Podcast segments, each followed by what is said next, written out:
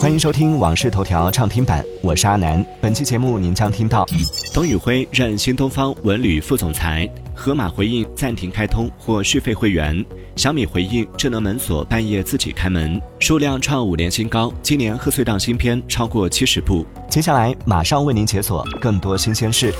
十二月十八号，新东方教育科技集团有限公司发布通知，任命董宇辉为新东方教育科技集团董事长文化助理，兼任新东方文旅集团副总裁。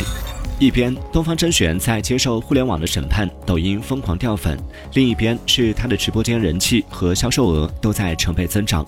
十二月十七号的一场直播里，东方甄选的预估 GMV 达到了一亿以上，观看人次接近七千万，是之前平均水平的七倍。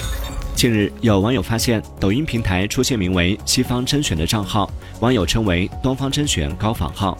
目前，抖音平台上已无法搜到“西方甄选”账号。对此，抖音相关负责人表示，账号涉及仿冒假冒、不当蹭热，平台已将账号封禁，收回直播权限，抹除不当获取粉丝，取消其盈利权限。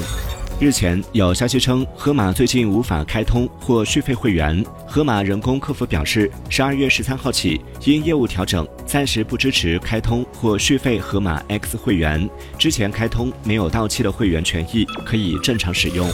近日，有用户反馈称，小米的智能门锁总是无故自动开门，该事件登上热搜。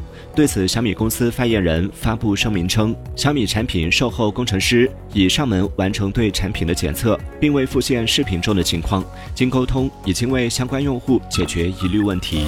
近日，工信部一证通查服务暖心升级，支持更多互联网账号查询，提供互联网账号解绑、投诉、一键跳转办理服务。除了可以一键查询原有的微信、QQ、淘宝等十一个互联网应用账号注册情况外，现已新增可以查询小米商城、微博、哔哩哔哩、滴滴、五八同城五个互联网应用的账号注册情况。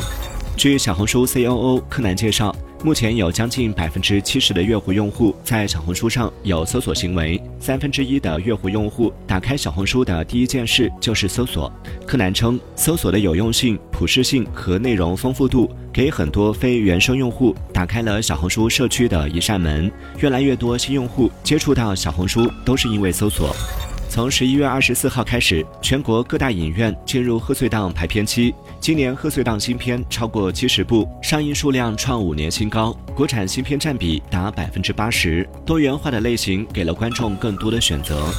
据猫眼专业版数据，由同名网剧改编而来的电影《一闪一闪亮星星》，预计总票房超二点五六四亿，登顶二零二三年预售票房榜。影片将于十二月三十号正式上映。此前，主持人朱丹在综艺节目中自曝，多年前曾被朋友骗光了所有积蓄。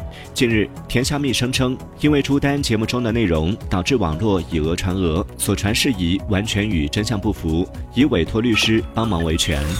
感谢收听《往事头条》畅听版，我是阿南。订阅收藏《往事头条》，听见更多新鲜事。